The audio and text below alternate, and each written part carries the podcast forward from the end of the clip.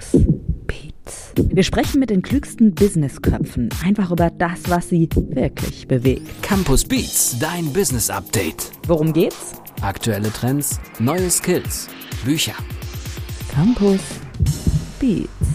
Schön, dass ihr wieder mit dabei seid und gut, dass ihr wieder eingeschaltet habt. Hier ist Campus Beats, euer Business Update und ich möchte alle mitnehmen auf eine Reise in Richtung Zukunft. Gemeinsam mit Jule Bosch, Zukunftsforscherin, und Lukas Bosch, Unternehmensberater. Die beiden haben ein Buch geschrieben, zusammen übrigens, Ausrufezeichen hoch drei, frage ich die beiden natürlich auch gleich nach. Das Buch heißt Ökonomie. So retten führende Unternehmensaktivistinnen unsere Zukunft. Und bevor ich mit tausend Fragen anfange, hallo Jule und Lukas Bosch. Hallo. Hallo zusammen.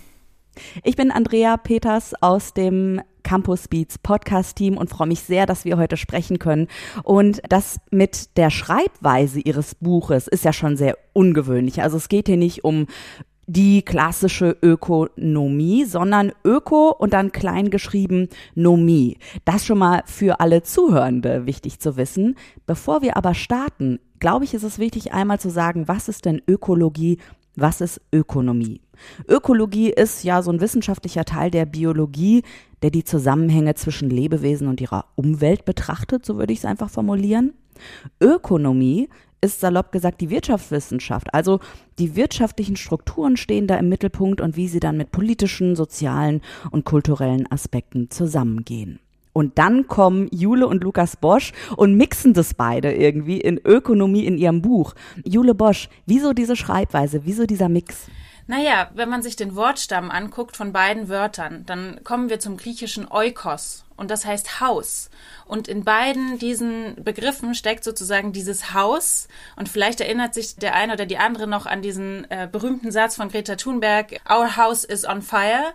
Und genau darum geht's. Also die Erde brennt, die Erde schmilzt und die Wirtschaft wird hoffentlich, äh, so beschreiben wir das, zum Teil der Lösung dieses Problems man muss ja auch dazu sagen, letzten Endes, wenn man jetzt auf die Wirtschaft als ein anderes Haus quasi schaut oder als ein, ein, Teil des Hauses, wenn wir uns da in der Wirtschaft umgucken, muss man ja auch feststellen, ganz unabhängig von, von Klimakrise und so weiter, läuft ja da auch nicht alles rund. Ja, also eigentlich sehen wir ja seit etlichen Jahren, dass irgendwie alles auch so ein bisschen aus dem Gleichgewicht gerät, aus den Fugen gerät.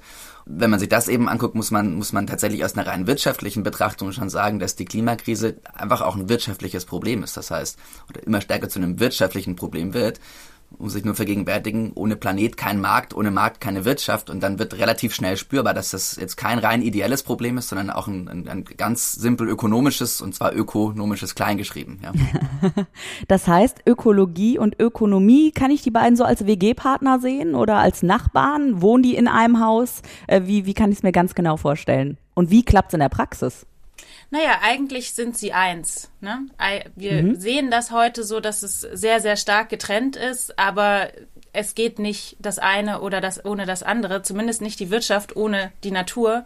Und so gesehen haben wir das in dieses Wort verpackt, weil wir sagen, es muss eins sein. Genau. Und das haben Sie sehr gut auch in Ihrem Buch beschrieben, einmal wie das abläuft. Und natürlich, Sie haben da wirklich Menschen besucht, die es in der Praxis geschafft haben, das umzusetzen. Das heißt, Ökonomie und Ökologie zusammenzubringen. Haben Sie einen besonderen Moment in dieser ganzen Recherchephase des Buches, der Ihnen im Kopf geblieben ist, Lukas Bosch? Ich glaube, es gab einen Moment, den wir auch in den Interviews, also wir haben ja wirklich über 20 Interviews, tiefen Interviews gemacht, äh, teilweise in mehreren Runden, teilweise die Leute eben, das war durch Corona natürlich dann auch nicht immer möglich, aber teilweise auch vor Ort besucht.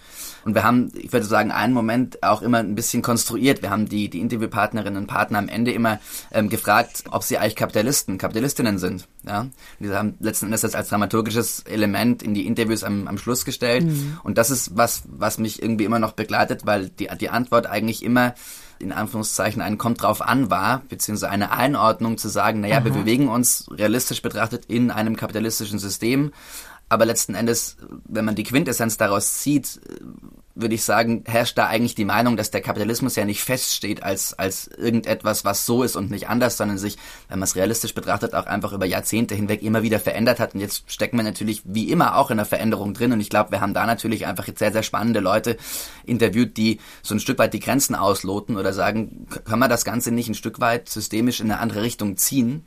Und das ist also wirklich ein Moment, wo ich sagen würde, durch alle Interviews durch war der immer sehr, sehr spannend, weil es eine Frage ist, die nicht einfach zu beantworten ist und sehr, sehr tief blicken lässt, ja. Ja, Jule Bosch, ich ähm, habe in Ihrem Buch gelesen, dass Sie geschrieben haben, wir müssen die Zukunft retten und zwar vor uns selbst tatsächlich. Woran merken Sie, dass das so ist? Also woher diese steile These? Naja, das ist ja letztendlich eigentlich diese relativ ähm, bekannte und banale Aussage, dass wir die Zukunft nur geborgt haben von unseren Kindern und von unseren Enkeln. Und was wir gerade machen, ist, dass wir genau diese Zukunft so stark ausbeuten, also äh, durch Ressourcenextraktion, durch Umweltzerstörung, dass unsere Nachfahren eigentlich nur noch damit beschäftigt sein werden, das alles wieder aufzuräumen. Das heißt aber dadurch, dass wir uns so verhalten, wie wir es gerade tun, bestimmen wir eigentlich, was die zukünftigen Generationen in ihrem Leben tun werden. Das heißt, wenn wir das verhindern wollen, wenn wir ermöglichen wollen, dass diese Leute auch die Freiheit haben, selbst zu entscheiden, was sie mit ihrer Zeit anfangen möchten, ähm, dann müssen wir ihnen jetzt die Zukunft retten. Also jetzt dafür sorgen, dass alles in Ordnung ist und dass jeder wieder die Freiheit hat, da seinen eigenen Weg einzuschlagen. Das heißt eigentlich, die Wirtschaft auf gesunde Beine stellen sozusagen, damit sie dann auch nachhaltig ist. Jetzt ähm, erlebe ich das bei ganz vielen Start-ups. Ja, die äh, gehen los, die haben Bock und die haben genau diese nachhaltigen Aspekte im Kopf. Warum merkt es die eine Generation und warum ist die da so hinterher und warum zögert die andere vielleicht? So würde ich es vielleicht jetzt umschreiben. Ja, das ist eine ganz, ganz große Frage. Die haben wir uns auch gestellt und ähm, ich glaube, wir haben so ein paar Aspekte gefunden, die vielleicht auf eine Antwort hindeuten, aber so ganz eindeutig ist es nicht. Ein Punkt ist natürlich, dass die Generation vor uns, die Boomer und die Xer, dass die in einer ganz anderen Zeit groß geworden sind, in der es eher darum ging, endlich die Möglichkeit zu haben, sich wirklich selbst auszuleben. Heute sind wir an einem Punkt, wo das erreicht ist. Ne? Also unsere Generation, die ist in einer, die wird in einer Welt groß, die ja, es gibt alles. Wir können um die Welt reisen, theoretisch zumindest im, im Moment. Also wir haben die Option, jetzt gerade uns genau diesen Themen zu widmen und uns diese Fragen zu stellen vielleicht? Ja, ja. genau. Wir sind in gewisser Weise ziemlich privilegiert ähm, und können uns sozusagen aussuchen, was wir tun wollen. Gleichzeitig sind so viele Probleme in der Welt, dass wir uns in unserer Selbstverwirklichung eigentlich aussuchen, diese Probleme zu lösen.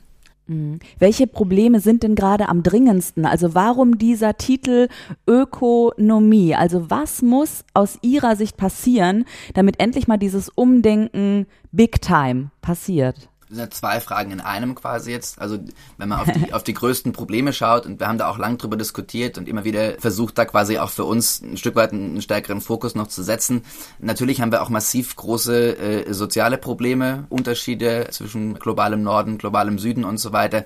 In unseren Augen, und das ist auch der, der Fokus des Buches, ist es aber eben tatsächlich so, dass wir gerade mit dem Problem der Klimakrise, und da hängen ja auch diverse dran, ja, also wir haben halt irgendwo äh, deutlich zu viel CO2 in der Atmosphäre und hören auch nicht damit auf, weiteres hineinzupusten, was eben tatsächlich zu diesen Kipppunkten, zu diesen unwiederbringlichen Erfolgen quasi führt. Wir haben aber auch im Bereich Biodiversität massive Probleme, die man ähm, in der Öffentlichkeit noch gar nicht so richtig wahrnimmt, wo man wirklich davon ausgehen kann, dass Ökosysteme potenziell kollabieren, wenn einfach bestimmte Arten aussterben. Und dementsprechend, also dieser, dieser Blumenstrauß an, an vor allem Problemen, die jetzt zwischen ökologischer Welt und dem, wie wir Menschen in dieser ökologischen Welt ja aber eigentlich auch als Teil davon leben, also dieser berühmte Natur-Kultur-Gegensatz, da wird ja auch gerade begreiflich, dass der eigentlich nicht mehr so richtig haltbar ist, ja. Also hier ist der Mensch und alles andere, was er noch nicht angefasst hat, ist die Natur und das kann uns eigentlich irgendwie egal sein oder davon zehren wir, das löst sich ja augenscheinlich gerade ein Stück weit auf.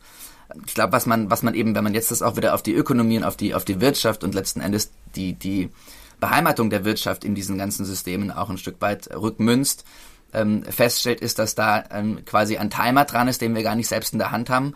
Und äh, letzten Endes die Dringlichkeit von diesen Themen, und das ist für uns Menschen sehr, sehr neu und sehr bedrohlich, nicht in unseren Händen liegt. Ein Stück weit sehen wir das, wenn wir auf Corona gucken, auch. Das ist eine, äh, eine befremdliche Situation, dass man nicht mit einer, mit einer Geste der Macht oder mit äh, einer kriegerischen Auseinandersetzung oder sowas ein Problem vom Tisch wischen kontrollieren kann, sondern eigentlich ist es für uns Menschen gerade in der heutigen Zeit total beängstigend und total fremd, dass wir Probleme nicht kontrollieren können, dass die Probleme eine Eigendynamik haben, dass die Probleme eine Komplexität, einen Komplexitätsgrad haben, den wir auch gar nicht komplett durchdringen Und ähm, letzten Endes, was da, was da natürlich schnell eintritt, ist eine Überforderung, ist eine Lähmung. Gerade bei, bei Komplexität gibt es eigentlich nichts Schlimmeres, äh, sagt auch die Komplexität, die Chaosforschung, dass wenn man jetzt quasi, dass man sich quasi jetzt hinsetzt und anfängt, das so lange zu analysieren, bis man vermeintlich den Punkt gefunden hat, wo man am besten ansetzen kann. Sondern wenn ich ein komplexes System, ein komplexes Problem habe, ist der einzige Weg der Lösung anzufangen und zu probieren, was verändert sich im komplexen, im dynamischen System, um dann aufgrund der Auswertung der, der, der, der Effekte, die man erzielt hat, eben weiterzugehen in die Richtung, in der man unterwegs war, oder eine andere Richtung einzuschlagen, weil die vielleicht besser funktioniert. Und ich glaube, das ist ja. ein Stück weit ähm, generell bei komplexen Problemen immer, immer der Punkt, der gefunden werden muss, das Anfangen. Und gleichzeitig haben wir es aber halt tatsächlich, um nochmal die Frage jetzt äh, zusammenzufassen, haben wir es tatsächlich eben mit ähm, Problemen zu tun, die eine im wahrsten Sinne des Wortes Deadline haben. Ähm, die sich auch oh, nicht jo. aufschieben lassen. Ja. Ich muss sagen, ich habe mich auch in ähm, Ihrer Antwort gerade sehr wiedergefunden. Denn wie ist es denn, wenn ich auf der Couch sitze? Ich weiß aber, morgen warten irgendwie jede Menge Stunden Arbeit auf mich. Das macht mir Stress, das macht mir ein Problem. Ich weiß auch vielleicht nicht, wie ich bestimmte Dinge angehe. Und ich beruhige mich immer selber, indem ich anfange, mich einzulesen ne, in ein bestimmtes Thema, das langsam anzugehen, drüber zu schlafen und am nächsten Tag bin ich dann schon sehr viel beruhigter und gehe das aber dann auch an. Also Prokrastination kennen wir, glaube ich, alle, gerade so mit Steuererklärung oder so. Das ist sehr interessant, dass das auf dieser riesigen Ebene der Ökonomie, Ökologie ja scheinbar auch zu passieren scheint. Wie können denn Unternehmen auch in das Tun kommen? Ja, genau wie ich von meiner Couch dann hoch mit dem Hintern. Wie können die Unternehmen das angehen, Jule Bosch? Das ist eine super spannende Frage, weil ich glaube, ganz, ganz viele Unternehmen stellen sich die, weil es wie eine riesige Aufgabe aussieht und die Gefahr besteht, dass wenn man kleine Schritte geht, direkt die Öffentlichkeit kommt und sagt, nee, so nicht, ihr macht es ja gar nicht richtig. Hier an der anderen ja, Stelle ja, genau. in eurem Unternehmen, da läuft alles falsch, ihr könnt jetzt nicht behaupten, hier alles richtig zu machen. Und das ist eine der größten Hürden, überhaupt anzufangen. Wir haben aber auch ähm, Unternehmen getroffen, die damit sehr, sehr konstruktiv umgehen. Die sagen, ja, es gibt diesen per Perfektionismusanspruch in der Gesellschaft, auch in mir selbst, in unserem Unternehmen, im Team. Und wir müssen damit, dass wir nicht alles richtig machen können, total transparent umgehen. Also auf unsere Website schreiben, wo wir noch richtig dumme Entscheidungen treffen, wo es einfach noch nicht anders geht. Und da mhm. in Interaktion treten ähm, mit der Öffentlichkeit, mit anderen Unternehmen und wirklich sagen, ja, wir haben noch nicht alle Antworten, aber wir sind auf dem Weg und wir, wir machen uns auf und da wollen wir hin, in diese große Richtung. Ähm, ja. Das ist unser Ziel. Ja, aber äh, da würde ich gerne noch mal ein bisschen näher drauf eingehen. Beat on Repeat. Jetzt ist das so, ja, das hört sich sehr leicht und locker an. Ich weiß aber aus eigener Erfahrung in einem Unternehmen, das riesig ist, das gewachsen ist, das Strukturen hat, ja, wo alles schon nach dem Schema F irgendwie läuft, dass es sehr, sehr schwierig ist, mit diesen Ideen nach vorne zu gehen und dass wir sagen, hallo, wir müssen transparenter werden. Dann ist man sozusagen die junge Frau irgendwie, die da ankommt und sagt, wir müssen das mal alles anders machen. Aber wie können sich diese Menschen in Unternehmen denn ein Gehör verschaffen? Weil Gegenwind gibt es jede Menge. Genau. Es ist eigentlich gar nicht mehr möglich, das zu ignorieren. Also es wäre von Unternehmen sehr, sehr dumm, das zu ignorieren, weil beim Thema Nachhaltigkeit kann man sehen, das, das kann man so ein bisschen vergleichen mit der Digitalisierung vor ein paar Jahren. Äh, da haben auch alle gesagt, ja, das kommt erst, vielleicht geht es auch wieder vorbei, mal gucken. Und dann kam Disruption in einigen Bereichen und man hätte sich vielleicht gewünscht, dann doch ein bisschen früher damit anzufangen. Und genau da, den Punkt haben wir gerade beim Thema Nachhaltigkeit äh, erreicht. Also ich finde das ein super Vergleich. Ich muss mal kurz dazwischen grätschen. Das ist ein, wirklich ein super Vergleich, weil die Digitalisierung, die ja sich jetzt erstmal überschlagen hat, ne, wo alle noch und das Wort ja auch nicht mehr hören können. Ne? Das ist das Ding. Ähm, fällt Ihnen das denn auch auf, wenn Sie da mit Menschen in Unternehmen sprechen, dass die dann schon so äh, Augen verdrehen, äh, Nachhaltigkeit mal wieder, ja ich glaube tatsächlich, dass es ähm, sowohl beim Thema Digitalisierung als auch beim Thema Nachhaltigkeit so eine so eine eher äh, zyklische Bewegung ist. Ja, also ich glaube beim beim Thema Digitalisierung war es am Anfang dieses nicht ernst nehmen, dann dieses äh, vielleicht auch leicht erzittern ähm, und nicht nicht wahrhaben wollen. Ja. Und letzten Endes ist der, der Punkt, ne, das ist, kann man sich schon vorstellen, wie so ein bisschen so ein Brechen von einer Welle Aber letzten Endes geht es darum, ging es bei Digitalisierung darum, dass die, die Welle in Unternehmen bricht, zu sagen, Mensch, wir betrachten das als ein Potenzial. Und es das heißt nicht, dass wir jetzt irgendwie plötzlich nicht mehr gebraucht werden. Es das heißt nur, dass wir das, was wir tun, vielleicht einfach anders erbringen, weil Kunden in einer sich verändernden Welt einfach andere Anforderungen haben und gleichzeitig aber natürlich jetzt auch, wenn ich auf Effizienz beispielsweise schaue, ich meine, Digitalisierung war ein riesiger Effizienzbringer und da hat eigentlich auch in den Jahren davor niemand was dagegen gehabt in Unternehmen, dass irgendwas ein bisschen effizienter wird. Ja, also letzten Endes ist es ja häufig so, dass ein großer Begriff da einfach sperrig ist und ich glaube, so ist es beim Thema Nachhaltigkeit auch und das ist letzten Endes eine, wenn wir sagen, wenn wir das rüberkriegen mit unserem Buch eine Quintessenz, zu sagen, beim Thema Nachhaltigkeit glaube ich noch viel, viel stärker als beim Thema Digitalisierung, weil es auch mit so einem, mit so einem moralisch-ethischen Zeigefinger oft daherkommt, ja, ähm, ähm, du musst und eigentlich muss dir auch niemand rational begründen, warum, sondern du musst, ja. Wir müssen jetzt alle ein bisschen mehr und wir dürfen alle ein bisschen weniger und also da, da steckt ganz, ganz viel Negatives, ähm, Einschränkendes drin. Unternehmen gehen davon aus, das kostet mich eigentlich nur Geld, das bringt mir gar nichts. Ähm, Privatleute, äh, Endverbraucher sagen, darf ich jetzt irgendwie nicht mal mehr irgendwie in Urlaub fliegen oder muss ich mich jetzt schämen, weil ich irgendwie Fleisch gegessen habe oder sowas. Also da steckt ja ganz, ganz viel negativ Einschränkendes drin. Und letzten Endes geht es aber wirklich in unseren Augen, oder das ist auch das, was wir im, im Buch eben eben versuchen zu kitzeln und aufzuzeigen, ähm, geht es darum zu sagen, ich meine, wenn wir uns alle einig sind, dass das ein Problem ist, das nicht wieder einfach so weggeht, ja, dann müssen wir doch versuchen, es als Potenzial zu sehen, weil was anderes bleibt uns gar nicht übrig. Und jetzt nochmal konkret die Frage als, als Einzelperson im Unternehmen, das ist so ein bisschen das, wo wir versuchen eben im Buch mit den Kapiteln auch verschiedene Griffe ranzubringen, geht es doch wahrscheinlich immer darum zu sagen, ne, auf einem, auf einem menschlichen, auf einem, auf einem ethisch-moralischen Level sind wir uns da alle irgendwie einig. Da gibt's wenige, die jetzt irgendwie wirklich noch dagegen wettern und sagen, das stimmt alles gar nicht. Die Frage ist aber ja tatsächlich, wie kann ich es vielleicht clever verbinden mit Vorteilen, die ich dann auch ganz klassisch im Business, ganz klassisch wirtschaftlich eben heben kann. Der erste Gedanke ist natürlich da immer irgendwie Marketing, dann kommt man auch immer irgendwie auf Greenwashing. Ja, das ist so eine Sackgasse, in die man schnell abbiegt, aber wir haben eben tatsächlich jetzt im Buch auch an verschiedenen Stellen beschrieben, dass natürlich, ähm, wenn man sich das ganze Thema regulatorisch anschaut, das eine riesige Keule ist, die da kommen wird. Und das letzten Endes ist jetzt, selbst wenn man sagen würde, ethisch, moralisch ist mir das alles völlig egal. Ja, also selbst wenn man das sagen würde, bewusst die Formulierung, ähm, selbst dann wäre es sinnvoll, ähm, sich da gut aufzustellen, weil wir letzten Endes einfach auch im politischen Spektrum sehen, aber auch beim, beim Endverbraucher sehen, dass es da massive äh, Verwerfungen quasi gibt und letzten Endes das in den nächsten Jahren glauben wir, sind wir überzeugt, sehr, sehr schnell gehen wird, in unseren Augen noch schneller, als, äh, als es mit der Digitalisierung der Fall war, weil es eben, und da sind wir wieder bei diesem Punkt, die Digitalisierung war ja ein reiner Wettbewerbsfaktor eigentlich, ein reiner Wettbewerbswettlauf. Das heißt, da hat, haben bestimmte Branchen eine Eigendynamik entwickelt, da kamen neue Player dazu und das hat letzten Endes die Dynamik beschleunigt beim Thema Klimakrise beispielsweise jetzt, das kann ich nicht in einzelnen Branchen festmachen und es ist etwas, was die Dringlichkeit von außen induziert, ja. Das heißt, es ist nichts, was dadurch entsteht, dass irgendein Google versucht, mich zu disruptieren und ich mich dagegen zur Wehr setzen kann oder nicht, sondern es ist etwas, das im Außen passiert, unwiederbringlich. Ich kann da auch nicht mit einer schlauen Positionierung mich dagegen stellen, sondern es, es passiert tatsächlich in allen Branchen gleichermaßen. Es ist ein Thema, das gesamtgesellschaftlich eine wahnsinnige Dringlichkeit eben bekommt, ja. Sagt Lukas Bosch. Gemeinsam mit seiner Frau Jule Bosch hat er das Buch geschrieben Ökonomie, so retten führende Unternehmensaktivistinnen unsere Zukunft, erschienen im Campus Verlag und Natürlich will ich wissen, wie war es denn als Paar zusammen ein Buch zu schreiben? Daumen hoch oder runter? Ich sehe sie ja gerade im Bildschirm. Gut, okay. Und äh, Jule Bosch, lief es immer so harmonisch, wie unser Gespräch zu dritt gerade so ist? Oder gab es zu zweit auch schon mal, da hat's geknallt?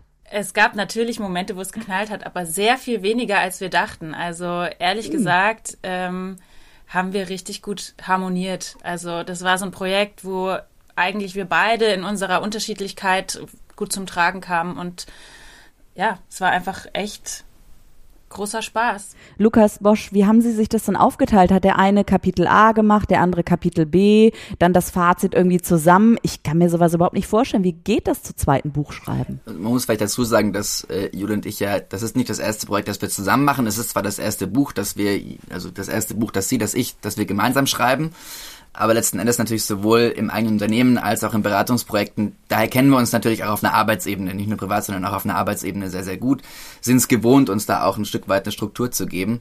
So ganz konkret war es tatsächlich so, dass wir natürlich äh, die Interviews nahezu alle zusammengeführt haben. Das heißt, dieses inhaltliche Fundament, äh, davon lebt dieses Buch ja auch ganz stark, dass wir nicht uns was aus den Fingern saugen, sondern tatsächlich schauen, äh, wo, wo ist die Zukunft vielleicht jetzt schon tatsächlich anzutreffen. Und ähm, letzten Endes haben wir da natürlich, dann schöpfen wir aus dem gleichen Inhalt. Das war schon mal ein wichtiges Fundament, glaube ich. Und ganz konkret der, der Schreibprozess äh, sah dann schon so aus, dass wir äh, wirklich in dem Syntheseprozess eben die Interviews durchgegangen sind. Das heißt, die inhaltliche äh, Struktur und auch der Aufbau vom Buch kommt aus den Interviews raus, stammt aus einem gemeinsamen Prozess das quasi zu analysieren, zu synthetisieren, zu gucken, wo stecken da eigentlich Muster drin. Hm. Das heißt, es gab viele Gespräche und dann hat sich äh, einer ähm, von Ihnen dann an das Kapitel gesetzt und dann geschrieben. Genau, wir haben die also Kapitel im Grunde, im Grunde gemeinsam geskriptet von den inhaltlichen Bausteinen. Viel hat sich beim Schreiben dann auch nochmal verändert und dann ähm, haben wir tatsächlich eben wechselweise, nicht genau 50-50, ich kann es jetzt auch nicht mehr ganz genau ausmachen, aber äh, geschrieben und Was sagt Jule Bosch, auch 50-50? Äh, ja, genau, insgesamt auf jeden okay. Fall. Also Ja, ich wollte nur mal fragen, ne, diese typischen Fragen auch auf Hochzeiten oder so, wenn äh, Paare Rücken an Rücken sitzen und dann Daumen hoch, Daumen runter oder so, da sind ja immer die witzigsten Antworten dabei. Deshalb habe ich es ja gerade ähm, auch so vorsichtig formuliert, ja. ja, genau, genau. Ähm, ich bin auch sehr neugierig, was Ihr Lektor Patrick Ludwig aus dem Campus Verlag sagt. Wir hören mal rein. Offbeat. Am allermeisten hat mich bei Jule und Lukas Bosch beeindruckt, mit welchem Elan die beiden für ihr Thema einstehen und wie vehement sie die Umsetzung verfolgen. Dieses persönliche Engagement kommt in jedem Satz des Buches zum Ausdruck und macht es unheimlich mitreißend. Und es ist faszinierend, wie viele interessante Ansatzpunkte für nachhaltiges Wirtschaften bereits existieren, darunter auch so manches Kuriosum. Mein persönliches Lieblingsbeispiel? Das Unternehmen Goldeimer. Warum? Das erfahrt ihr, wenn ihr das Buch lest. Und ja, erste Reaktion auf Patrick Ludwig von Ihnen. Wir wissen ganz genau, was er meint bei jedem Satz, den er sagt, ja.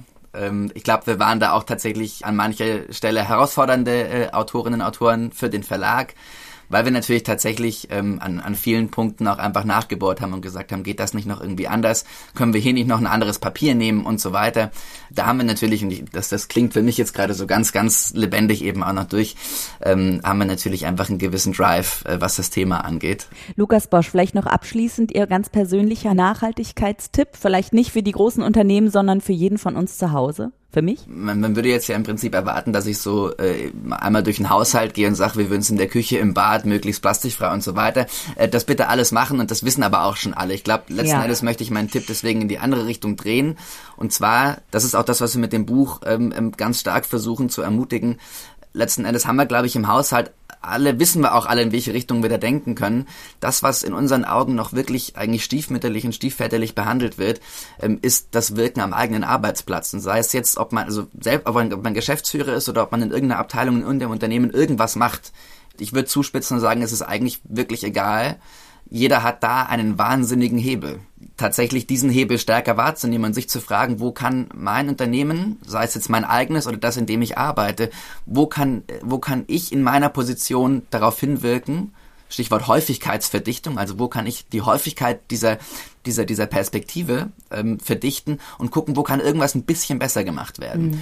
Also wie kann ich meine eigene Expertise nutzen, um in einem ökonomischen, gesamtgesellschaftlichen Gemeinsinn, meine Güte, was für ein Wort, ähm, handeln zu können und was auf den Weg zu bringen vielleicht. Genau, letzten Endes eben die, die Frage zu stellen, gibt es in irgendeiner Form, also diese Abwägungen tauchen ja häufiger auf, als wir ihnen quasi gewahr sind, ja, dass dann irgendwo ein Material ausgewählt wird oder ein Dienstleister ausgewählt wird oder was auch immer, ähm, eine Zusammenarbeit gestaltet wird und sei es jetzt, ob ich im Unternehmen dafür verantwortlich bin, was, was für ein Geschirr in der Kantine verwendet wird oder was auch immer oder welche Zutaten mhm. da zum Einsatz kommen.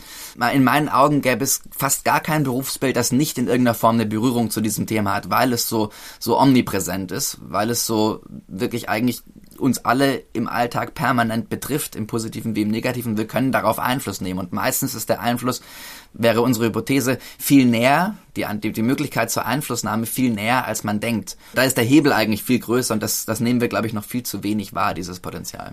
Herzlichen Dank für dieses Gespräch hier in Campus Beats. Bevor ich Sie aber jetzt abwürge, möchte ich noch fragen, gibt es noch letzte Worte? Gibt es noch was, was Sie unbedingt erwähnen möchten vielleicht? Oder? Ich hatte meine, glaube ich, gerade schon, Jule. ja, vielleicht Jule Bosch auch. Haben Sie auch noch so einen äh, Tipp to go, vielleicht einfach in Sachen Nachhaltigkeit, Ökonomie? Tipp to go. Also vielleicht im Superwahljahr gibt es noch äh, so eine Botschaft, die man loswerden sollte, die auch so ein bisschen an das anknüpft, was Lukas gerade gesagt hat, ähm, dass wir dadurch, äh, durch die Unternehmen, in denen wir arbeiten, durch die Produkte, die wir kaufen, durch die Unternehmen, die wir gründen und vor allem auch durch die PolitikerInnen, die wir wählen, enorm viel Einfluss haben und keiner von uns sollte sich klein fühlen, sondern gerade in diesem Jahr einfach versuchen, in allen äh, Belangen die richtigen Entscheidungen zu treffen. Also Nachhaltigkeit verbindet und Nachhaltigkeit ist auf der ganzen Welt da und wir sollten wirklich nicht die Dinge immer so einzeln betrachten. Die Welt ist eben nicht schwarz und weiß, sondern sehr, sehr bunt. Herzlichen Dank, Jule und Lukas Bosch mit ihrem Buch Ökonomie und wenn ihr die beiden finden wollt, könnt ihr machen. Wir haben alles zu Jule und Lukas Bosch in den Show Notes nochmal notiert. Gebt uns gerne eine Bewertung feedbackt uns. Also wir möchten ja auch lernen. Wir stellen ja in eurem Namen die Fragen an Autorinnen und Autoren. Mein Name ist Andrea Peters und ich schließe gerne ab mit einem vielleicht Satz, der ein bisschen äh, mit erhobenem Zeigefinger vielleicht rüberkommen könnte. So meine ich ihn aber gar nicht. Ich meine ihn einfach nur als Bücherfan, als bücherverliebter Wurm. Lesen bildet. Tschüss. Campus Beats. Mehr Campus gibt es unter www.campus.de slash podcast.